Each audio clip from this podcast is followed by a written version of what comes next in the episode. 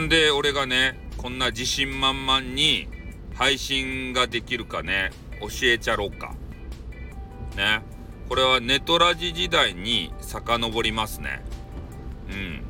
でみんなねやっぱり配信で人がこんかったりしたらさ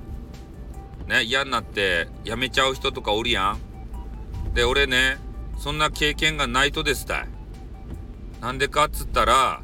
もう配信をね始めたそばから何人ぐらいやったか300人ぐらいやったかな？もうネトラジで言うとね300人って言ったらもうすごく多いレベルなんですよ。聞いてくれる人がリスナーさんが300人っつったらね。でまあ今と違うアカウントでやってたんですけれどももう最初からね300人ぐらいのリスナーさんが押し寄せてきて俺の配信聞きたい聞きたいということでうん。でまあそれが初っ端でしたよね。でその後も今と同じようにね、えー、タイトルぶちかまして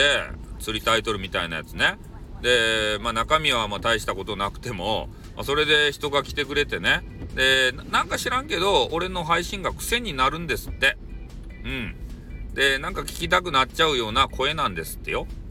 でそれもあって、えー、毎回のようにね、え、来てくれているっていうの方もいてだからそういう人が来なくてねなんか挫折した経験っていうのがまず初っ端からねないんですよ。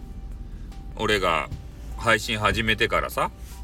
うん。まあなので、えー、よくね、まあ、皆さんにこう言われるんですけどなんでそんなにあの配信ねこうやって人が集まるんですかねとか言ってさ人の集め方をまずね知ってるからっていうのもあるし、えー、そういう挫折した経験もないからね、うん、あの自信満々でやれるんすよ。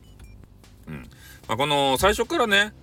無名の人が300人もねあの来るわけないだろう嘘だろうっていう人がいると思うんすけどこれこれはきちんとしたお膳立てが、えー、あってのことなんですよ。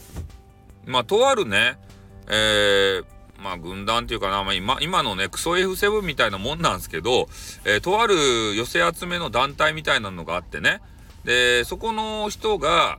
えー、まあ配信をやられていて、えー、次は、えー、こうこうこういう方が配信やりますよよかったら聞いてくださいねっていうお膳立てをしてくれたんですね。うん、でそれで、まあ、そのままの流れでね、えー、リスナーさんがこう流れてきた。でおめえの力じゃねえじゃねえかってこう、えー、言われると思うんすけどでもね全くの無名だったら、えー、そんなねそんな人誰か知らないよって聞くわけないじゃんってねなるかもしれんや。